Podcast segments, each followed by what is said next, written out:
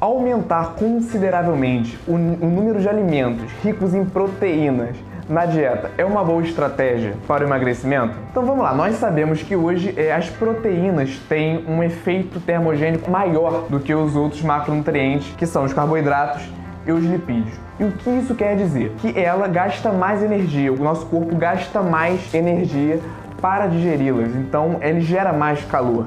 Então isso é um pró. Por outro lado, também nós sabemos que hoje é dietas ricas em proteínas durante o processo de emagrecimento é, são excelentes alternativas para manter nossa massa magra, porque é comum ocorrer a perda de massa magra é durante essas dietas de perda de peso e a proteína é uma ótima opção. Mas por outro lado, é, as proteínas também têm calorias, mais especificamente uma grama de proteína tem 4 calorias. Então, em excesso também pode levar ao ganho de peso, pode levar a um aumento da ingestão de calorias em relação ao gasto. Além do que, comer só proteínas não substitui é, os outros macronutrientes. Então não substitui o carboidrato, o carboidrato e os lipídios.